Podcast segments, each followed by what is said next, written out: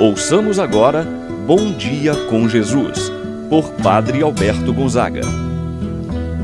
Estou pensando em Deus, estou pensando no amor, estou pensando em Deus, estou pensando no amor. Bom dia, meu irmão, bom dia, minha irmã. Hoje, domingo, dia 16 de outubro. Iniciamos mais uma manhã de oração. E por sinal, a palavra de Deus nos dias de hoje nos fala da oração. O quanto é necessária a oração na nossa vida. Possamos cultivar uma vida de oração Pessoa que confia em Deus, dialoga, conversa, reza com o Senhor nosso Deus. Faça você, meu irmão, minha irmã, um momento do seu dia para um encontro pessoal com o Senhor. Assim como o alimento é importante para o corpo, a oração também é importante para a nossa vida interior, para a nossa alma, para a nossa vida de fé. Em nome do Pai, do Filho e do Espírito Santo. Amém.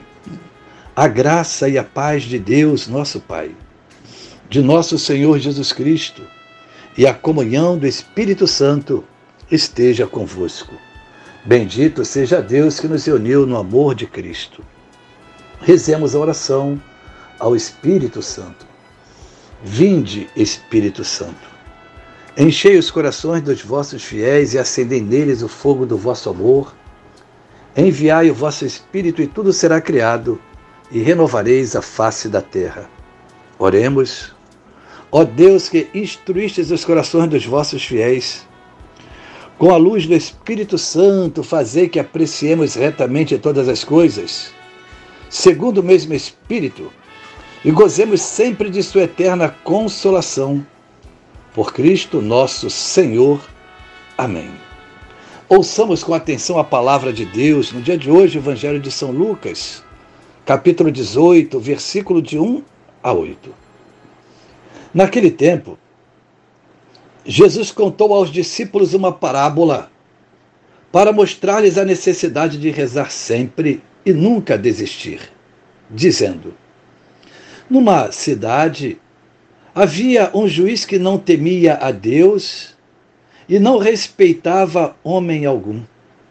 Na mesma cidade, havia uma viúva que vinha à procura do juiz, pedindo-lhe: Faze-me justiça contra o meu adversário.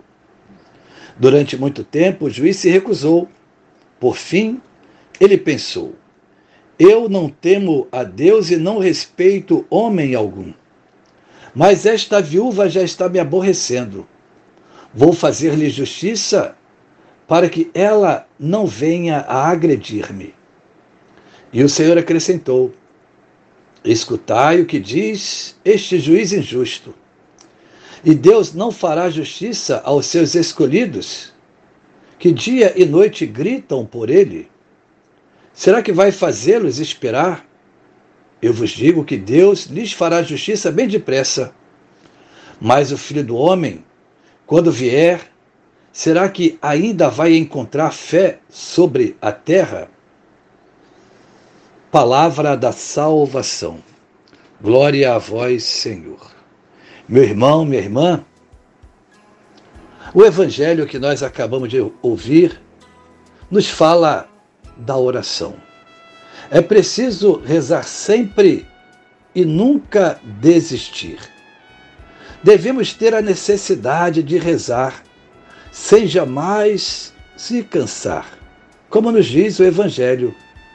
Assim, Jesus nos fala de uma das modalidades da oração, que é a oração de petição, isto é, a oração de pedido, na qual nós nos voltamos para Deus para a ele fazer um pedido. Esta modalidade de oração certamente é a mais utilizada por nós. Pedimos mais do que agradecemos. Por exemplo, no texto sagrado do Evangelho, vemos que uma viúva vai ao encontro do juiz e lhe pede por justiça. Faze-me justiça contra o meu adversário, disse a pobre viúva. No entanto, vemos que este juiz da parábola não temia a Deus, nem respeitava pessoa alguma. Assim, era um juiz iníquo, sem escrúpulos, que não levava em consideração a lei, mas agia segundo o seu interesse. Como eram as viúvas no tempo de Jesus? Como eram tratadas? As viúvas, bem como os órfãos, eram categorias de pessoas necessitadas de pessoas indefesas, devido à indiferença do juiz. Não sabemos se essa indiferença era por desleixo, por preguiça. Fato é que o juiz se recusava a ouvir os pedidos da pobre viúva. No entanto, a viúva continua insistentemente a importunar o juiz. De tanto ela insistir, ela alcança o seu objetivo. Ela insiste, pede sem se cansar. E assim consegue obter um resultado do juiz. O motivo que levou o juiz a tomar tal decisão certamente não foi nada nobre nem elegante. Ele acabou por fazer justiça à viúva a fim de se livrar definitivamente da sua insistência, que já o incomodava. Meu irmão, minha irmã, na viúva desse evangelho, quantos de nós nos encontramos?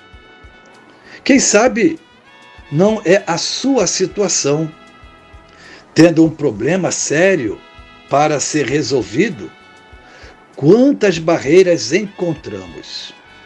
Quantas barreiras você encontra?